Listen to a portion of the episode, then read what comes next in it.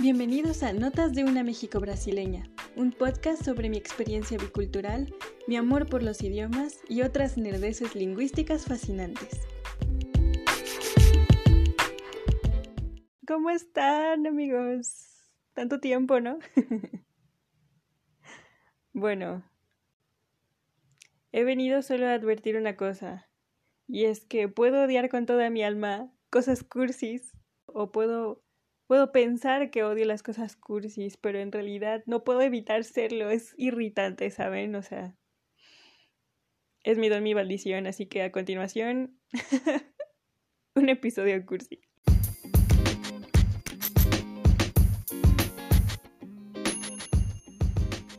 Esto es Cápsulas de Maracuyá, tu dosis compacta y concisa de Brasil.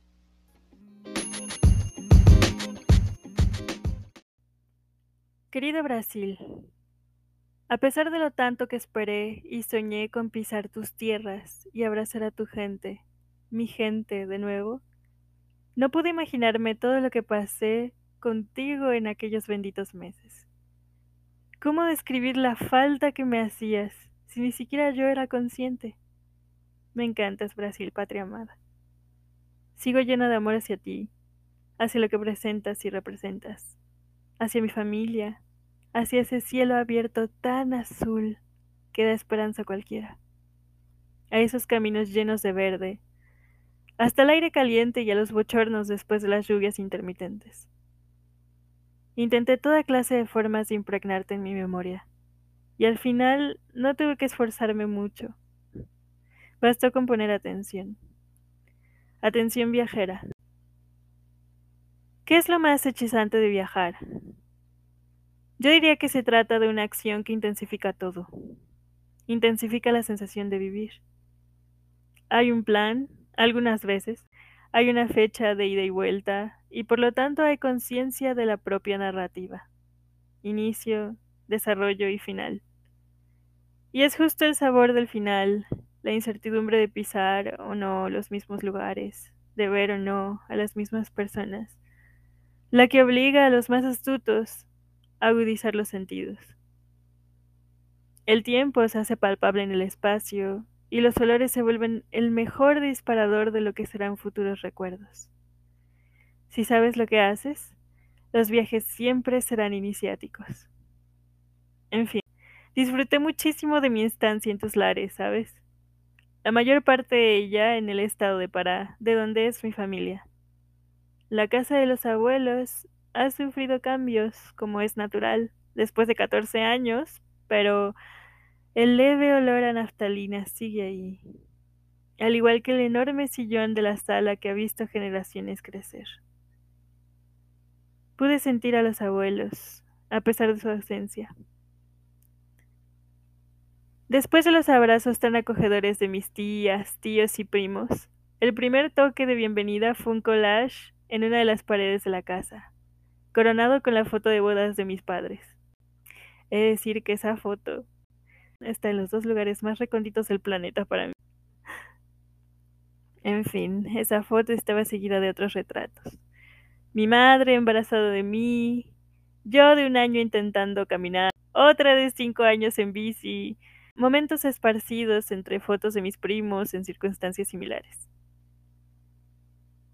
Un gran gesto de la tía Lizzie, para dejar claro que pertenezco, y prueba de que la cercanía no depende tanto de las leyes de la física cuando de memoria y amor se trata. Gracias infinitas por eso. El primer mes fue como ver por primera vez fuegos artificiales todos los días.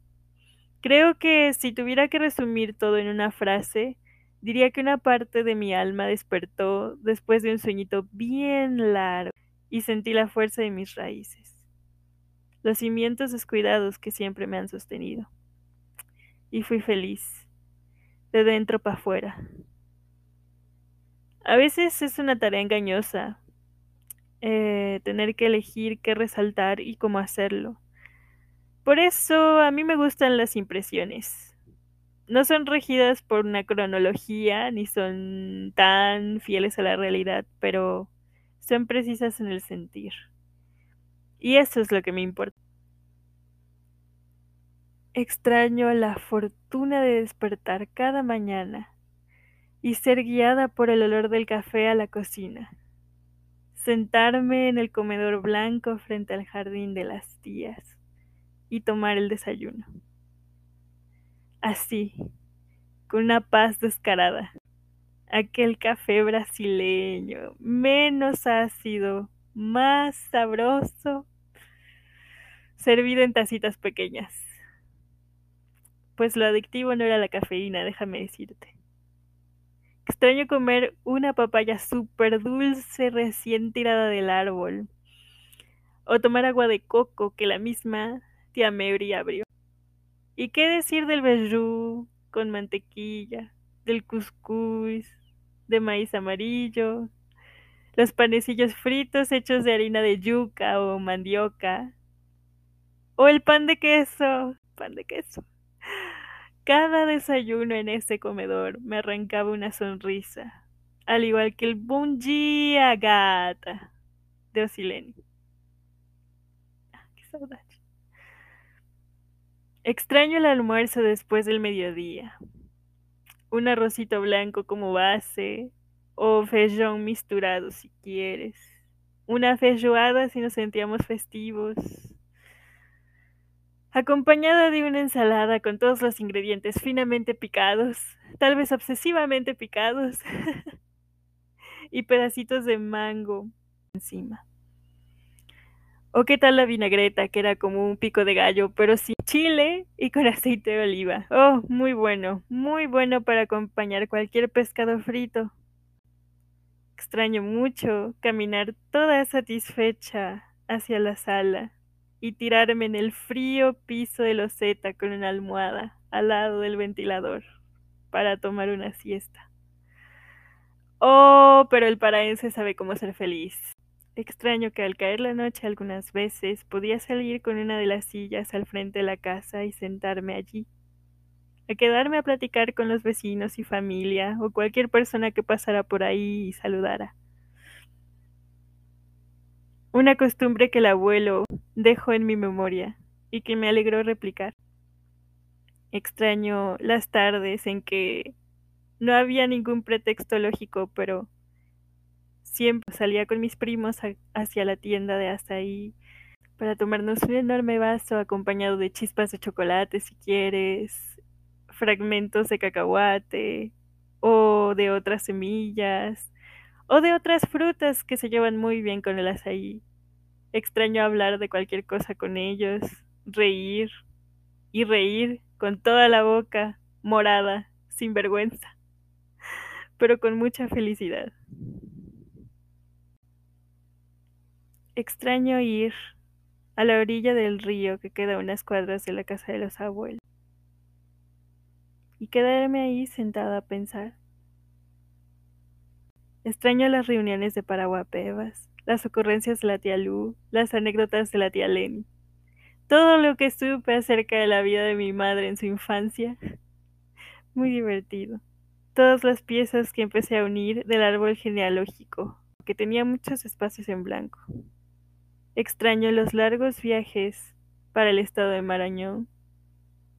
Y siempre voy a atesorar todas las bellezas naturales que mis ojos pudieron ver Creo que nunca en la vida tuve tan cerca tantas cascadas en un fin de semana. Nunca me harté tanto de estar en el agua. Gracias por Marañón. Hay muchísimas cosas que extraño, tantas cosas que decir, que creo que las palabras no alcanzan. Por eso, Brasil, tienes que esperar muchas más cartas, que este es solo el comienzo. Y si llegas a escuchar la lluvia mexicana de fondo, que sepas que tengo muchas ganas de volver. Que espero que sea pronto.